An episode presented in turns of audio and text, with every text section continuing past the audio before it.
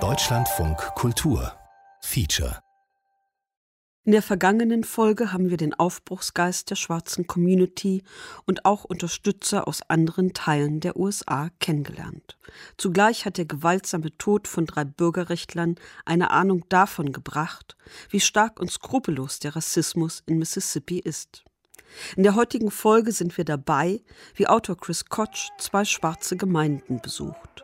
Dabei verändert sich seine Perspektive und wahrscheinlich auch die seiner Hörerinnen und Hörer.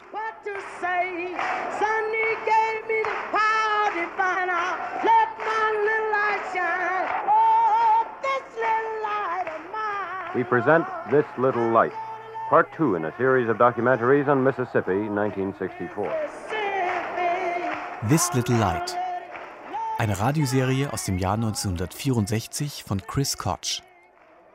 Neu gehört und in Ausschnitten präsentiert von Martina Groß. Teil 2 Alltag. I really thought this was a movement that needed to be captured um, so that my northern audience could learn about it.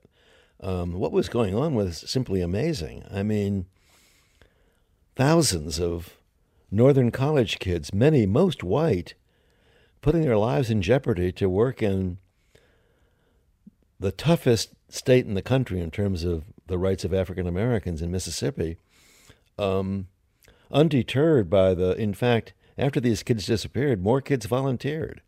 I mean, that's bravery, you know, or it's youthful idiocy. You know, you can look at it either way, I guess. I mean, when you're young, you you you take risks, but it was still brave. And I thought people need to know this story, and in order to know the story, you have to know the community. I I, I wanted to get, I really wanted to immerse people in what it was like to live there. Das Verschwinden von Andrew Goodman, James Cheney und Michael Schwerner wirkte nicht abschreckend auf Aktivistinnen und Aktivisten. Im Gegenteil. Knapp 1000 von ihnen kamen nach Mississippi, um sich an der Befreiungsbewegung zu beteiligen. Um die Situation dort wirklich verstehen zu können, ging Chris Koch in die Gemeinden vor Ort und nahm seine Hörer mit auf eine akustische Reise. I have some long, long sound bites. They go on like for six or seven minutes. I mean, that would never happen today. Uh, the opening show, I believe, was Valley View, and it was a preacher preaching. And uh, I even felt bad cutting that sermon down from like an hour to I think it was maybe eight minutes or something, because you know sitting through that sermon was like, I mean I'd never heard anything like that in my life, you know, and I know my audience hadn't either. Lange, unkommentierte Einstellungen. Die neuen Erfahrungen vor Ort veränderten Chris Kochs Arbeitsweise. Weniger klassischer Beitragsjournalismus, mehr Direct Cinema im Radio. Er beginnt mit einem Stimmungsbild von Valley View, eine Gemeinde verstreut in den Hügeln nordöstlich von Jackson. Eine Schotterstraße, ein Laden mit dem Nötigsten, Maultiere, die im Schatten ausharren und eine windschiefe Kirche mit zerborstenen Fensterscheiben, aus der für Chris Koch bisher ungehörte Töne dringen.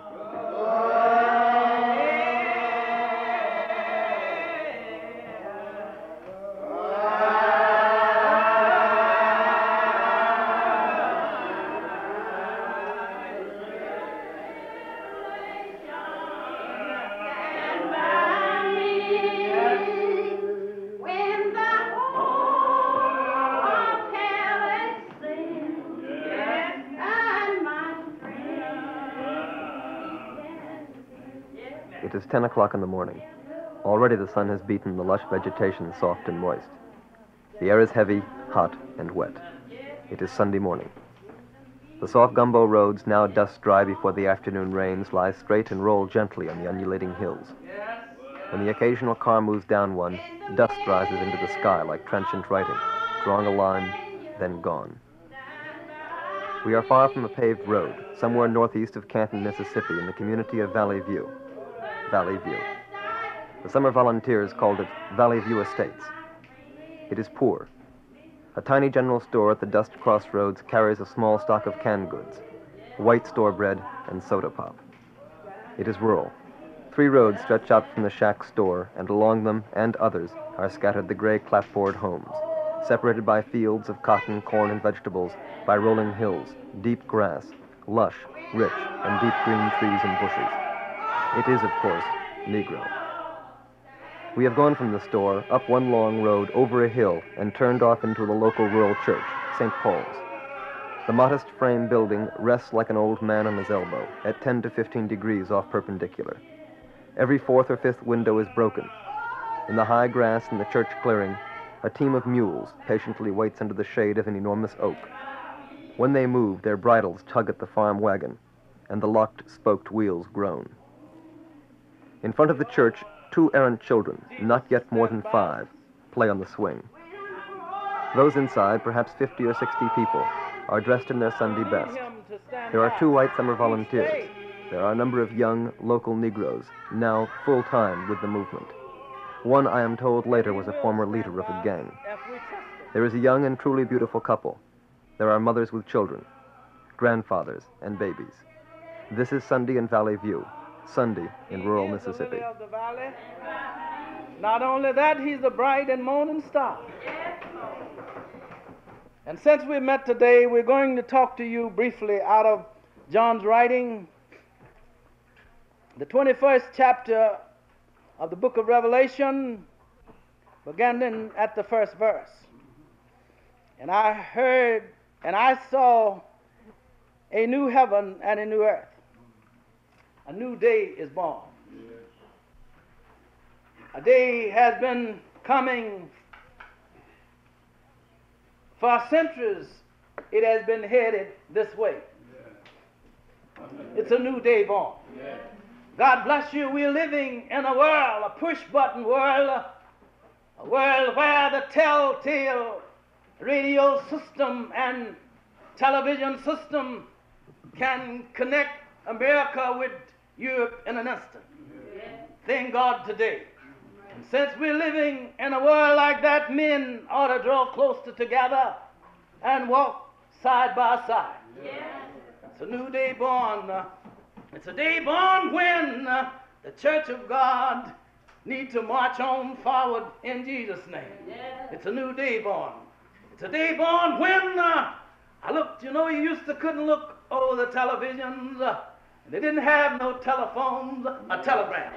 Uh, but the other day I looked over the television yeah. and uh, I was in a, a, a Republican uh, party was having uh, uh, their a meeting in California. Yes. And I watched my people uh, being shut out from the meeting. Uh, Yes. You know, God's still riding, uh, and He's still the King. Uh, Yes. And uh, I know He's gonna ride on until victory comes. Every day, somebody is being uh, uh, put in prison, uh, uh, being put in, uh, uh, carried off somewhere, um, mistreated uh, for preaching God's word. But I'm going to preach on until the Savior come. I'm going to tell God about it. I tell you what happened. John was one of God's disciples, one of the disciples that leaned on Jesus' breast in the upper room when he said, somebody's going to deny me and somebody's going to betray me. And he was leaning on Jesus' breast. uh, And I heard uh, Jesus uh, uh when he said that. Uh, and John said to Jesus, uh, Lord, is it I? That same John, he was with Jesus when the storm was raging on the sea. And Jesus come walking down on the water in the morning and hushed the storm and made the wind quit blowing and told the thunder drum to quit howling, lightning quit flashing. And Jesus, that same Jesus, John was with him when he told Adam uh, to come out of the grave. And Lazarus come out of the grave and lived on again. The same John, he sure was, uh, same John uh, that heard Jesus say, mm, uh, Oh, oh death, where you sting, grave where you victim. Same John, I'm glad today uh, I'm his servant. uh, Ain't you glad? uh, Don't you know him? uh, The same John, uh, they heard about him uh, uh, preaching uh, uh, God's gospel. uh, He was with Jesus uh, on the mountain when uh, they told, uh, and Jesus gave the commission uh, and said, Go ye uh, therefore uh, into all the world uh, and preach the gospel uh, and baptize them in the name uh, of the Father and the Son and the Holy Ghost. uh, And whatsoever I've commanded you, ah, ah, I, will be with you ah, even unto the end of the world. Ain't he all right? Same John was on Patmos out there in the Highland on the agency, brother head. They got him for preaching God's word. Sometimes men will treat you wrong for preaching God's word, but tell the world about Jesus wherever you go. Let them know he's God's son and everything's in his hand. And when they put him on island of Patmos out there, John, don't you know uh, we got you out here in seclusion, uh, out here surrounded by water, uh, way away from Jerusalem, out here by yourself. You've been preaching uh, about Jesus and Nazareth, uh, and John know that God was on that island. Uh, he said, uh, I heard, uh, I heard a voice, uh, a sound like many waters, and I looked behind me and I saw one standing knee deep in polished brass and, and lamb, uh, paps about his girdle, and hair like lamb wool, a face like the dripping of the snow. And he said to me, Fear not, John, I'm Afro and Omega. I'm the first and the last. Mm. I'm he that was dead, but I'm alive forevermore. When the storm of life is raging, the doors of the church is open. God bless you. When the storm of life is raging, stand by. Die intensiven Begegnungen in Valley View haben eine Vorgeschichte. You know, a big turning point for me in telling this story was um, the night in Greenwood, Mississippi, when I was checked into a hotel and and I was you were always very cautious. I parked in front of the hotel rather than the parking lot, and when I went to bed at night, I jammed a a, a chair under my door, and you know, and I didn't turn the light on in the room because I had a window and I didn't have a curtain. And but I came down the next morning, and as I walked into the restaurant to get breakfast, everybody kind of was looking and pointing at me and kind of gave, you know, this kind of, I think of it as a very southern thing, you know. But anyway, and I ate my breakfast pretty quickly. I went out, and there were four slash tires in my car. Während seiner Recherchen in Mississippi waren Chris Koch vor einem Hotel im Ort Greenwood alle vier Reifen seines Leihwagens aufgeschlitzt worden. Und niemand wollte sie reparieren. Bis sich ein schwarzer Tankstellenwart bereit erklärte. And I jacked the car up, took a tire off, began rolling down the sidewalk. The sidewalk's lined with these young guys sticking their feet out, you know, kicking the tire into the road. You know, so then I go out in the road and I'm rolling the tire down the road. People are laughing, and I'm the only, per- you know, I'm a little scared, you know. And I get down to the gas station at the end of the road, and I go in and fix a tire. And we don't change tires, nigger lovers Uh, across the tracks and I go into a gas station, a African American gas station. He says, I can't help you, man. I can't do it. I said, What am I going to do? you know, okay, go down the alley and come around the back. So I did that, and he fixed the tire, and I came back. And I got all four tires on, and nobody did anything else to me. But after that, I never stayed in a white hotel. Danach wohnte Chris Koch nur noch privat bei schwarzen Familien. Aus dem distanzierten Journalisten war ein teilnehmender Beobachter geworden. Manche seiner Einblicke in das Leben der afroamerikanischen Bevölkerung entsprachen durchaus dem Bild, das man gemeinhin von Mississippi hat. Freitagabende mit Gesang und Gitarre.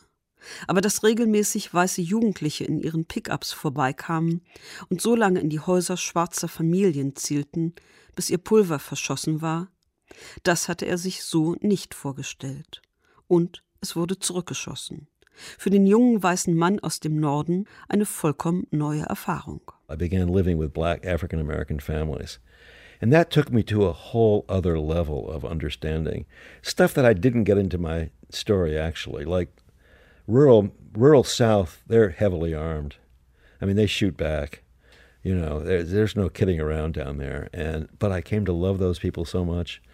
I mean, Friday night there'd always be music. There'd be a guitar. There'd be singing. There'd be these white boys would drive by in their pickup trucks and shoot their rifles out, and never, all the women and children would fall to the ground. The guys would go in the house and get their guns. And I mean, it was you just never. This was not a northern white boys experience. Zurück in Valley View. Nach dem Gottesdienst kommt Chris Koch mit Bewohnern ins Gespräch. Zum Beispiel mit Rachel Moore. Fast ihr ganzes Leben hat sie auf den Baumwollfeldern gearbeitet. This is Sunday in Valley View, Mississippi, a day of rest, for most of the day is spent in church. For the remainder of the week, it is work and sweat. I get up in the morning. What time? Four o'clock. I cook breakfast. And then it's a little light. I go to the cow pen and milk four or five head of cows, usually. But I milk. This is Mrs. Rachel Moore of Valley View, born and raised there, working on farms for 40 years. She is 50 years old. Her home is small and neat. There is no electricity. Rachel Moore is large and powerful and tired. So you've already been working for three hours by that time. That's right, already. And then I go out to the field and I work till 11.30 most of the times. What do you do in the field? Chop cotton. Chop cotton. What's that mean? That's the cotton that's planted and come up and grow, and we had to chop it, cut the grass out of it. Just hold it whole well, whole well. Just hold whole well apart. Just chop straight down the road, no matter how grassy it is. You just have to chop until you chop hold- chop it out clean. Pour it look like grass all out of the cotton, and then I don't care how hard it is, you have to do it. Mm-hmm. Must be pretty hot there. It, it is so hot on you, you can hardly live, but you have to do it. Then you have to come to the house, 11.30, cook dinner. Then you only have an hour there. Then you have to tend to the kids, then go back to the field and put them up under the bush or have an old slide or something and have a sheet or something wrapped around it to keep the children on the slide. The little boy didn't ever want to stay on the slide. He would cry all the time and didn't want to stay there, but I had to leave him there. Although the little girl, she was, she would just stay anywhere, excused in the sun. It helped her to just not be in the sun. But the little boy, he wanted to stay with me all the time, so he would cry. Then I would stop and go there and try to quiet him. I had a little dog one time to stay there with him. Um 4 Uhr aufstehen, die Kühe melken, Frühstück machen, die Kinder versorgen, aufs Feld fahren und die Baumwollpflanzen jäten, dann eine Stunde Pause, in der sie Mittagessen kocht. Die Kinder nimmt sie mit, sie bleiben im Schatten. An heißen Tagen arbeitet sie bis zum Einbruch der Dunkelheit. Am Sonnabend geht die Arbeit im eigenen Garten weiter. Baumwolle pflücken und der Haushalt wartet. Es gibt kein fließend Wasser und keinen Strom. Einziger Luxus ist ein Gefrierschrank, der mit Gas betrieben wird. Is there any other kind of field work other than chopping cotton? How about picking cotton? I pick cotton, pick cotton hard. On the weekends, I have to chop my garden. Have to get it clean out so I could have something to eat. Have to wash hard. Have to wash on my hands just like a, you know, just a rumble, just, just to get a rubbing board. See, then I get my wash pots all together, and I pack water from the ponds down there to put in the pot. Boil it, go boil the water, find wood to boil the clothes and things. I do all that. Find, find pine nuts. It's to build a fire. If it was wet, I would have to do that. Is to get a fire so I could wash my clothes and have some clean clothes. That is on the weekend for myself and the kids. So then when I would do this, wash the clothes, hang them up, cook dinner, then turn around the next day and iron them. That is Friday. And Saturday I got to iron and clean the house the best I can. Okay, been here 22 years, I know, and you see we yet don't have electricity here. We only, we've been wired up now ever since before Christmas, but we yet don't have a light. So then, you know, I got to iron then with heavy irons, black irons, build a fire. It's hot, I got that to do. So I got that to do. You know, that's hell already. That's right. When you got to iron and stand over the stove and cook, uh, cook stove, build your fires, all like that, you see. Well, about nine years ago, my husband bought me a gas stove. So now I iron on the gas stove. And one time I iron on the fireplace. Rain comes, sometimes rain almost put the fire in the fireplace. But still I got to try to iron because I don't have electric. Sometimes I go to some of my neighbors that have electric and they'll let me. But you know, you don't do that much because you don't want to do that for thanking man. So then you just have to go the hard way. How do you keep things cold? Do you have an ice box? I have a refrigerator. It runs off gas then. It runs off gas. Before then, I had an ice box. I would have to buy ice, put it in the ice bar. When it get out, things would spoil sometimes before I could get any more. Well, now on this day, you, you cook dinner, then you go back to the fields and you work until how late at night? Or wait till sundown sometime. Till sundown. That's around. Sometime I'd wait till sundown. It'd be cooler, you know, late in the evening, and I would just work on. Sometime I couldn't go back just time one because it would be so hot. And then if I'd stay an hour later, then I'd just work an hour later. Be dark problem when I come to that. Yet I got to cook supper, give the kids a bath, got to pack water from the pond, and give the kids a bath and put them to bed after supper. And then you're through? And then I'm so I'm through and so tired. I just can hardly rest. Part of the times I wouldn't sleep. See, nights would be short when you're chopping cotton. And then you, by the time you get sleep, you got to go cook. Then again, it's four o'clock. Got to get up soon like this so you can get your work all done and go to the field by seven o'clock. So if you miss seven, you could just stay at the house. Because wouldn't be much you could do. Wohlgemerkt, wir befinden uns in den 1960er Jahren, in denen das Bild der USA von bunten Werbebildern bestimmt wird, in denen das Haus der amerikanischen Hausfrau in den Vorstädten gerade rundum elektrifiziert wird, mit Staubsauger, Waschmaschine und Farbfernseher. Eine Welt des Konsums, fernab des Lebens von Rachel Moore in Valley View, die froh ist, wenn sie am Sonntag in der Kirche einfach nur sitzen kann. Das Geld für ihre Arbeit erhält sie am Ende des Jahres. Wie der Familie Moore geht es den meisten schwarzen Landarbeitern in Mississippi, die von der Hand in den Mund leben. Are there any times when, when this, when you can have more free time? I mean, is there Sundays? Do you work less? Or? Sundays I go to church. I go Sunday school every Sunday. I go to church sometimes so tired I hardly knows what's going on. Just at times, sometimes I'm glad to go to church just to sit up there and rest some. So it's just something, you know. Now I'm just worked down. I'm not able to do anything. I yet don't have anything. You get your money at the end of the year, and you, you, you know how it is to just go along all the year and get money in the end of the year. Just nine, then three dollars, two dollars, ten dollars, five dollars, something like that you get. Well, then you know how much we enjoy. You can't enjoy much like that, although I've lived all my life like that. And so I don't think it would be any hard on the on the cruise ship or go water and it is like it is. I couldn't see no harder way. Just about as hard as could be. I don't know nothing else that could do unless they hitches up and plows. Rachel Moores Ehemann Claude hat ein kleines Stück Land gekauft. Um zu überleben, muss er die Felder anderer mitbewirtschaften. Er hält Rinder und baut Baumwolle und Mais an. Seine Ausbildung? Die harte Schule des Lebens, antwortet Moore. Wenn schwarze Farmer Werkzeuge oder Ersatzteile kaufen, werden ihnen überteuerte Preise berechnet. Das ist nicht neu, aber seitdem die Bürgerrechtsbewegung da ist, sei der Druck größer geworden. Tell me, what do you do? A farm. What kind of farm? This is Jones farming, cotton, cattle, and so forth, corn. How large a farm is it? Oh, I have probably approximately, uh, well, I own 100. This is Claude Moore, her husband. I farm more land than my own. What e educational background have you had? Well, education of hard knocks. well, you sound to me like you've had a pretty good one. did you inherit your farm, or did you? Um... Uh, no, I bought my farm. You bought it, so you yeah. you really built it up yourself. Oh yeah, I built it up myself. That must be pretty hard. For... Pretty hard, pretty hard. Well, there, there, well, the thing about it, everything we go to buy practically now in Mississippi uh, is there. Uh, as much how than the uh, white clowns of Mississippi because practically all the white clowns gets everything practically in their farming uh, at a 40% discount. And of course, seemingly they charge us anything above the the the uh, regular book price. What I mean, of course, we, we never all our parts, our vehicles, and our equipment, everything always costs us more. Mm. So I would have to say it was a hard struggle. You know. Has this always been true? Has this been just oh, true since the movement? No, this has been true all the time. Of course, it has been worse. It has been more pressure laid on it since this movement uh, than it was in the past, of course.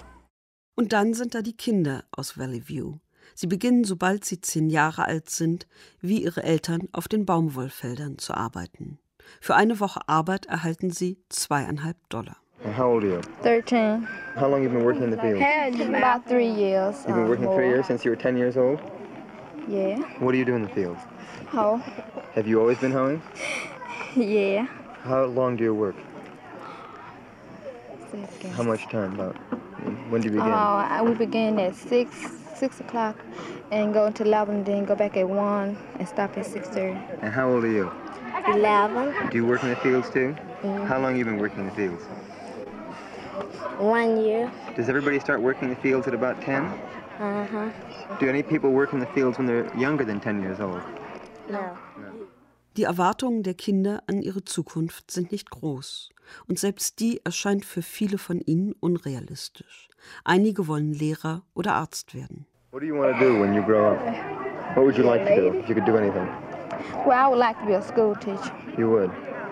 Do you think that there might be some chance of you being a school teacher? No, really, no.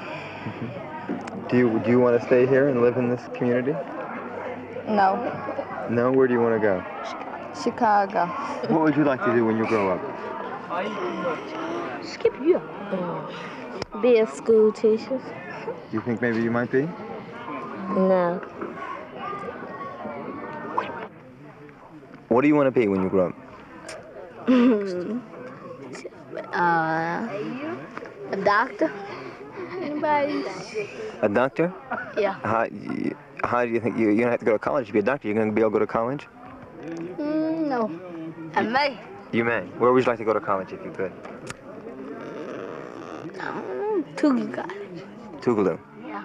Weggehen wollen sie alle. Nach Chicago, Kalifornien, Texas oder zum Nordpol. Möglichst weit weg. Do you want to live in Mississippi when you grow up? No. Where do you want to live? Uh, Chicago, Illinois. What do you want to do when you grow up? Do you want to stay in Mississippi? No. Where do you want to go? I think I want to go in California. I'm, I'm planning on when I finish school, go to college, FBLA in California. What about you? Would you like to stay in Mississippi? or- No. I believe I would. Where would you like to go? Go to Texas. Texas? Yeah. What were you doing in Texas? Well, I just believe I like to West. What about you? Would you, would you are you going to stay in Mississippi when you when you get bigger? No. Where are you going to go? To the North Pole. To the North Pole? it's kind of cold up there, isn't it? Mhm. Why do you want to go to the North Pole? I just want to go way away.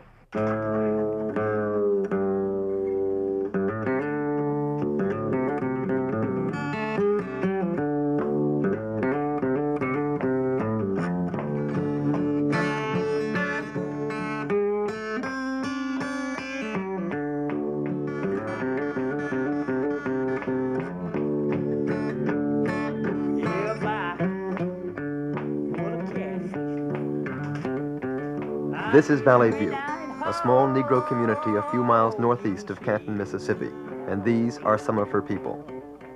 From time to time, like old blind Mr. Sims, who you hear now, they sing. On their porches in the evening, in their churches on Sundays. They and Mississippi, white and black, are changing. And this series of programs will explore the first hesitant and tentative steps toward change.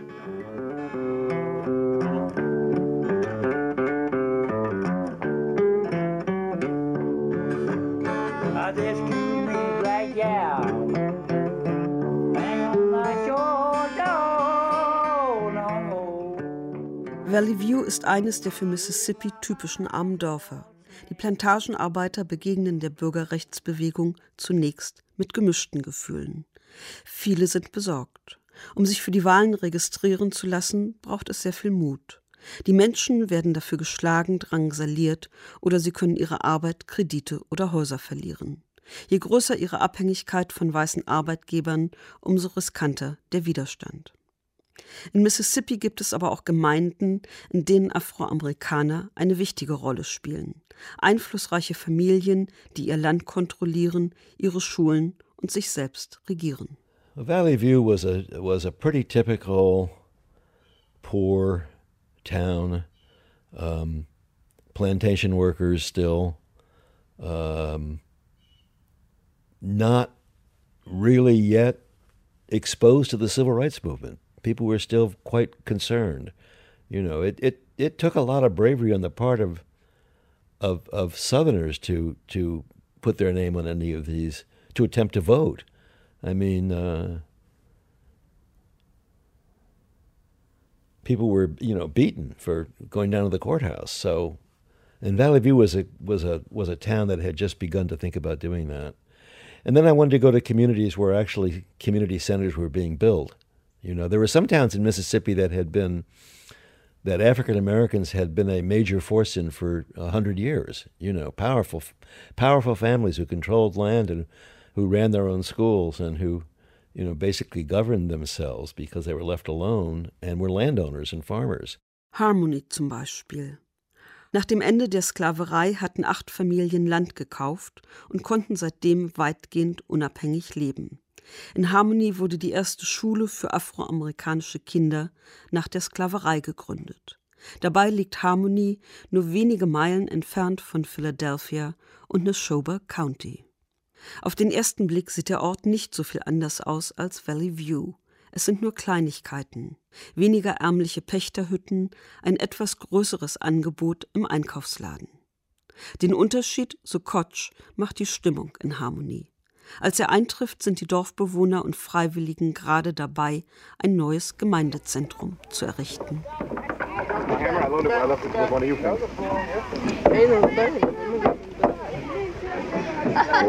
I lost a bet. I bet a dollar that would go to the community center that we have this make time by it noon. through, Al. There goes that. What? We'll make it through, Madonna. Dinner my eye. I said noon. I just lost a dollar. Thanks a lot. Couldn't you have worked harder, smart aleck? It'll go the You should have seen these things, When I arrived in Harmony, Mississippi, local citizens were in the process of building a community center. Directions for getting to Harmony were given to me by COFO workers at Canton. Harmony is off the main route to Philadelphia, somewhere south of it in the maze of dirt roads, barely 20 miles from the scene of the murder of Andrew Goodman, James Chaney, and Michael Schwerner.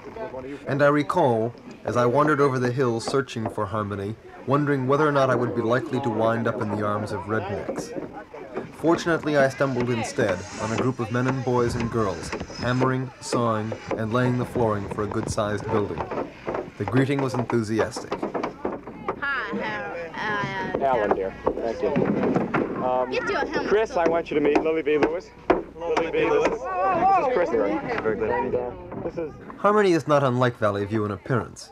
The land around it is hillier, perhaps, and much of the soil is red clay, like Neshoba County. The homes may be a little bit more prosperous, and there are few, if any, sharecropper shacks. The general store may offer a slightly larger variety of goods. But what is strikingly different is the mood and atmosphere of Harmony's citizens. It was just before lunch when I arrived, and the men were knocking off to eat, when the women arrived with loads of fruit juice, salads, beans, two kinds of meat, biscuits, bread, and pie.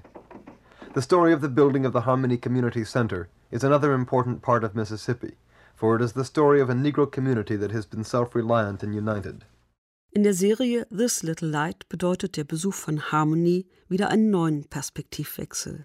Jetzt geht es darum, wie unterschiedlich selbst in Mississippi die Bedingungen für Schwarze waren. Abhängig davon, ob ihnen ihr Land gehörte oder nicht.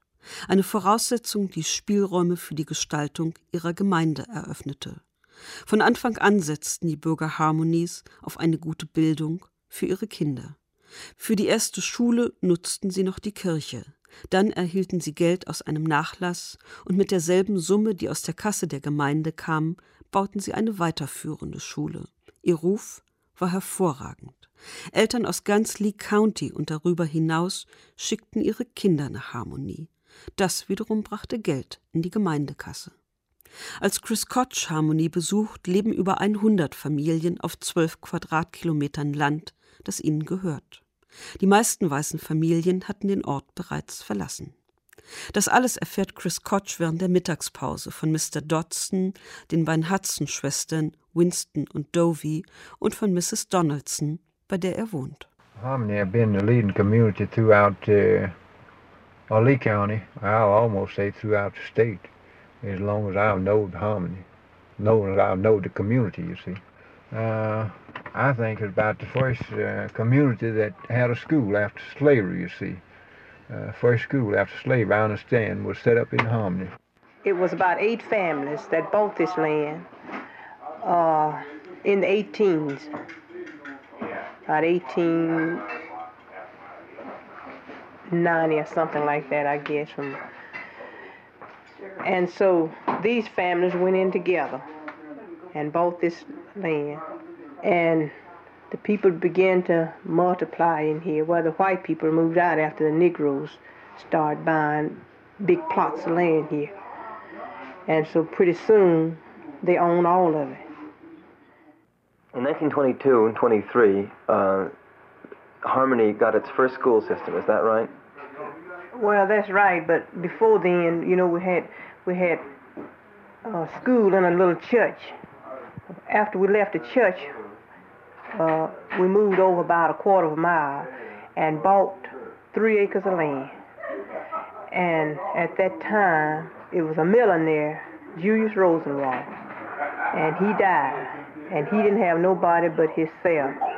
So he fixed it where that Negroes could get the benefit of his money if they would match it. So we matched the Rosenwald Fund out of our money, how our, our parents did out of their money, and built this first Rosenwald School, which was the first in the state of Mississippi. Then they began to move in and multiply, and people would send their children in to go to school. You know, wasn't no more schools around in the county, just little one teacher type school. And the people around in the community would take boarders. Some of them would have two and three boarders from all over the county, sometime out of the county. And so we see they seen it necessary to build a larger building. So we built a large building then. This building is, uh, I think it's about, it was about seven rooms to this building with a office and home apartment. This was the first in the county. And uh, it wasn't many in the state of Mississippi. Alles ging gut bis 1954, als der Supreme Court eine eigentlich als fortschrittlich gedachte Entscheidung traf, mit der die Rassentrennung an den Schulen aufgehoben wurde. Um die Umsetzung des Gesetzes zu garantieren, setzte Mississippi alle Schulen unter staatliche Verwaltung. Für Harmony bedeutete es den Verlust der Kontrolle über ihre Schule mit dramatischen Folgen für ihre Qualität. Stattdessen baute Mississippi neue Schulen für Afroamerikaner, auf die auch weiße Kinder gehen konnten. Die besuchten aber ohnehin meistens Privatschulen. Chris Koch nennt die neuen Schulen Fake Good Schools, Neubauten, die von außen etwas hermachen, denen es ansonsten aber an allem fehlt. Das hat sich bis heute übrigens kaum verändert. Im Gegenteil. One of the tragedies of school integration was that the Mississippi used that to um, create these kind of fake good schools for African Americans that whites could go to, but they didn't. They all went to private schools. And you'd go in these beautiful buildings, there'd be no books. There'd be no chemistry sets. There'd be no test tubes in the labs. There'd be nothing. You know, it was just a. So their education fell completely apart with the advent of, of, of school desegregation. Einige Eltern aus Harmony schickten ihre Kinder auf weiße Schulen, um die Entscheidung des Supreme Courts umzusetzen. Für die Kinder waren das häufig traumatische Erfahrungen, aus einer umsorgenden Gemeinschaft in eine Welt zu treten, in der sie nicht gewollt waren. Der Freedom Summer sah eine Alternative vor, Freedom Schools, in der Kinder lernen konnten, worüber an ihren Schulen nicht gesprochen wurde die Geschichte der Afroamerikaner und die Bürgerbewegung, oder sie lernten ihre Grundrechte kennen in der Bill of Rights und der Verfassung Mississippis. Auch in Harmony gibt es eine Freedom School. Eingerichtet haben sie die Dorfbewohner und Freiwilligen gemeinsam. Ihr Lehrer ist John Paul Shack, der sagt, mir ging es wie so vielen anderen. Wir mussten einfach nach Mississippi kommen um zu helfen.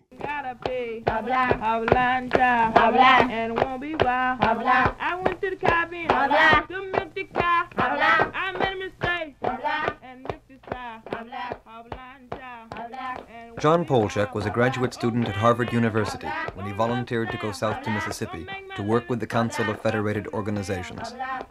When he left Harvard for the summer, his future was assured. He was comfortable. What then brought him south? Well, I think I'm typical of many students that were down there, and that is that we simply could not stay away. There was something within our consciences or what have you that just just drew us to Mississippi. At the Jackson COFO headquarters, Polchek was assigned to teach in the Freedom School in Harmony. I was teaching a combined Negro history and civics course, and I felt that it was very necessary for the for these children to get a sense of belonging, a sense of history. And so we were teaching this Negro history. And just as an aside, we always, of course, just stayed one lesson ahead of our children. We, none of us were qualified to teach this type of course. And I, I also felt that they were to get an idea of the Negro, of the movement of the civil rights movement in this country. They would have to have a, a foundation of the basic setup of our federal government and of the Bill of Rights. So I spent a considerable amount of time with the United States Constitution. It was a regular nine to three freedom school then, five days a week. No, our class just met in the mornings. We we arrived and we met in one of the churches and we sang freedom songs and then we moved out under the trees when it was not raining. And they were just informal classes. The children would sit on orange crates, this type of thing, or sometimes directly onto the ground.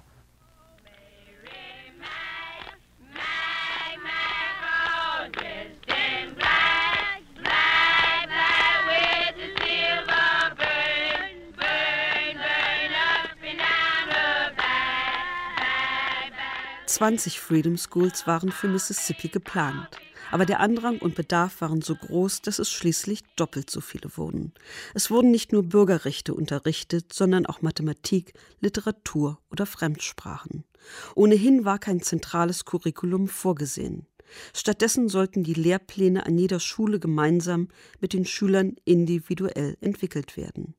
Auch in den Freedom Schools ging es um Inhalte und darum, die Erfahrung zu machen, dass Verhältnisse nicht festgeschrieben, sondern veränderbar sind.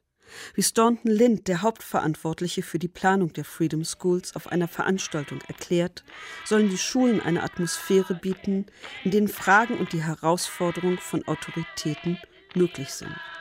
Eine Haltung, die wir eigentlich erst mit den Aufbrüchen von 1968 und danach verbinden.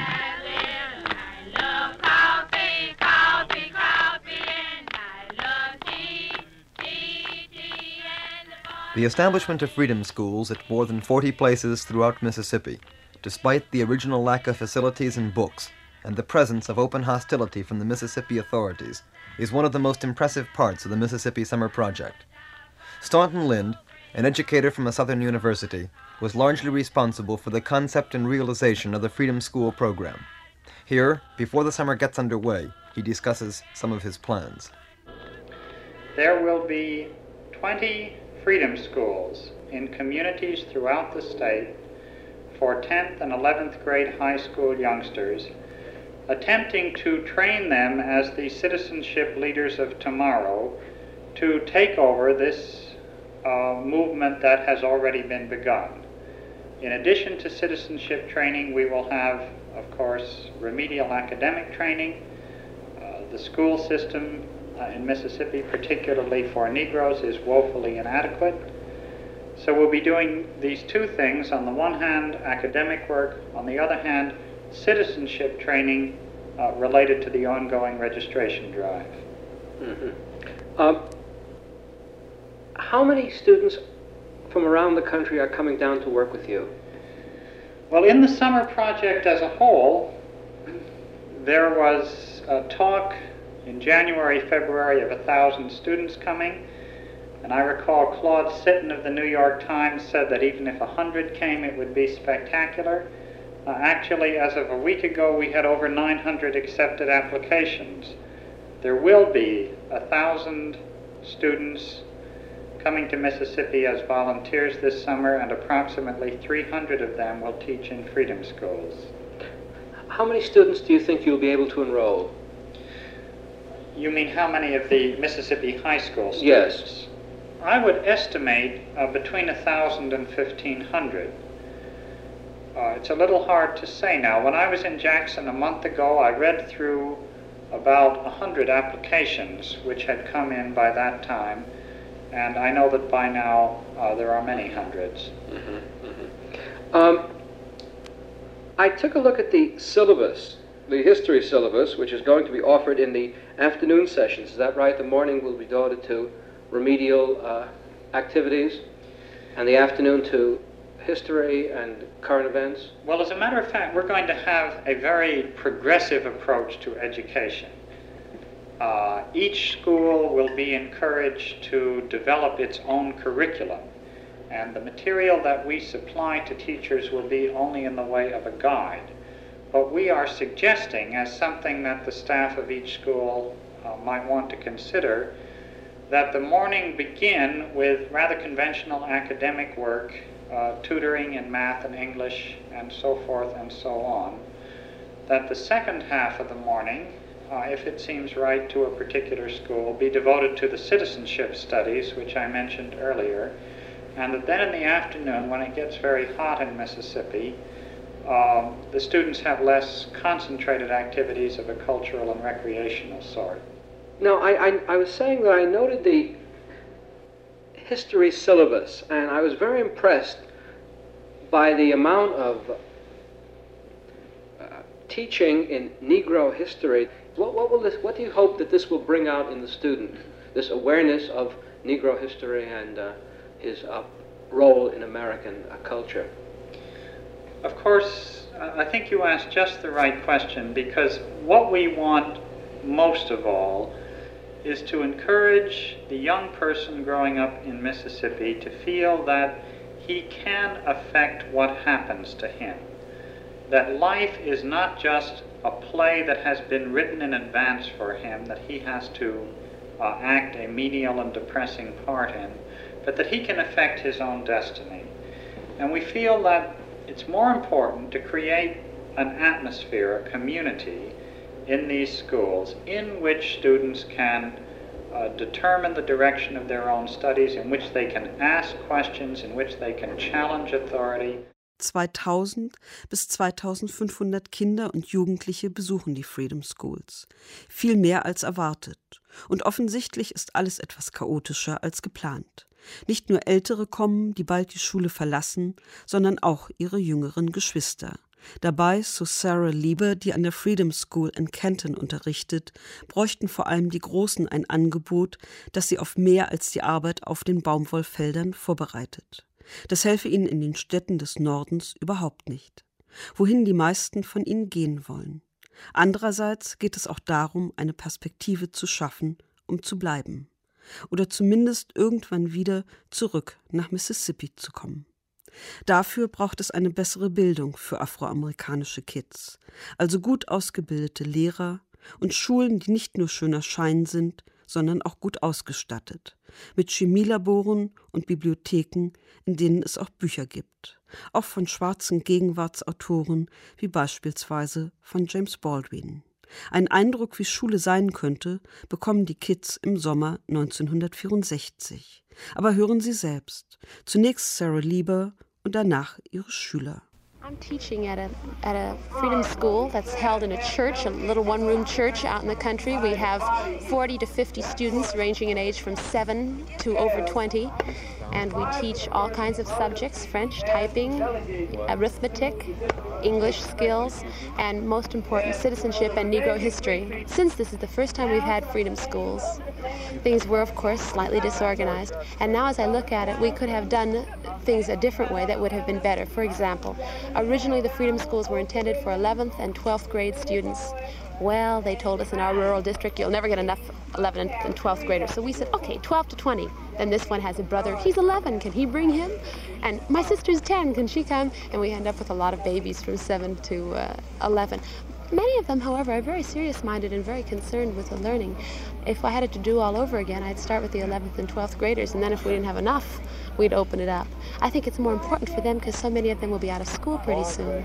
And of course, the Mississippi school system is not uh, as, uh, should I say, advanced, and the rural schools are particularly uh, at a disadvantage. For example, at the, the, rural high school that many of our kids attend, there is no foreign language offered. I believe the science is extremely limited. These are important subjects, particularly when you consider that the majority of these young people are not going to stay in Mississippi. The trend has been to move north. And when they get up there, they're not really prepared for anything except picking cotton, and there's very little cotton grown in Chicago. Tell me your name. Weldon Davis. And what are you? What, are you a student at Freedom School? Yes. Who? Who? What are you learning at Freedom School? Well, I'm learning a little bit of everything. A little bit of everything. What do you do in the winter? Go to uh, county school. You go to county school. Which do you like better? I like Freedom School better. Why?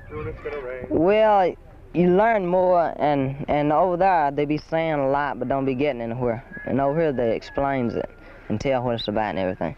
What kinds of things are you learning? Well, I'm taking French and uh. Say something in French. Il pleut maintenant.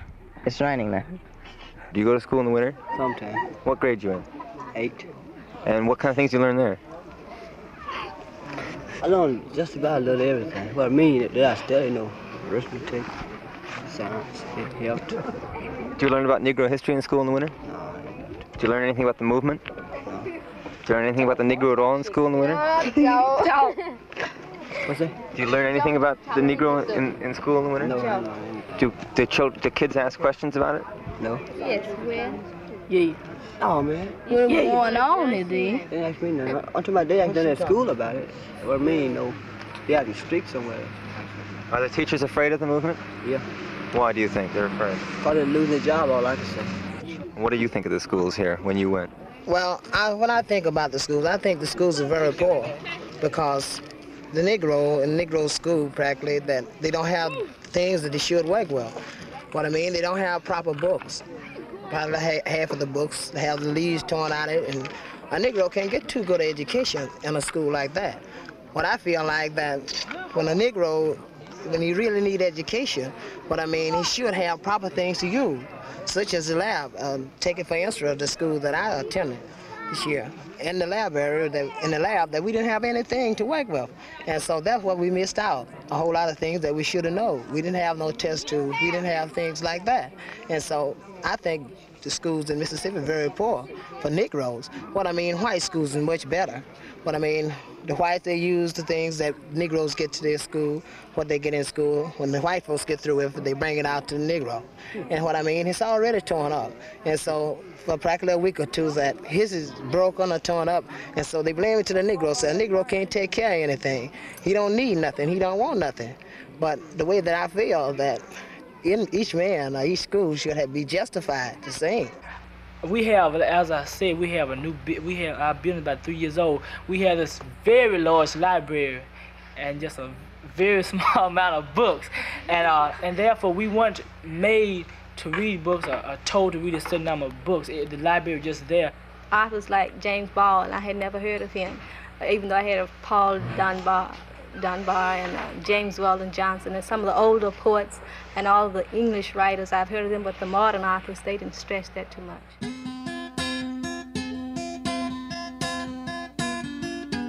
Nachdem wir heute aus dem Alltag der Menschen in Valley View und in Harmony gehört haben und über die Chancen und Perspektiven der afroamerikanischen Kinder und Jugendlichen, begleiten wir in der nächsten Folge Chris Koch ins Mississippi Delta wo an der McEvans High School frisch Gelerntes in die Tat umgesetzt wird.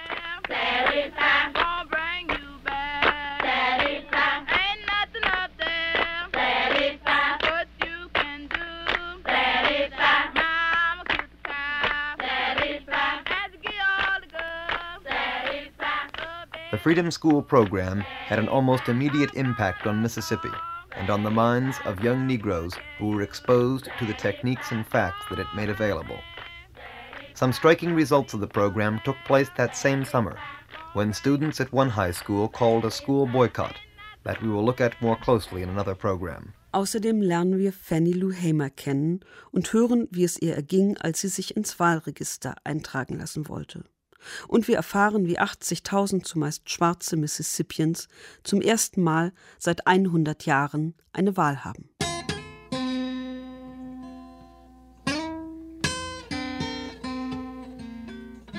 This Little Light. Eine Radioserie aus dem Jahr 1964 von Chris Koch. Neu gehört und in Ausschnitten präsentiert von Martina Groß. Teil 2 Alltag. Ton Thomas Monajan. Regieassistenz Vivian Schütz. Produktion Deutschlandfunk Kultur 2018.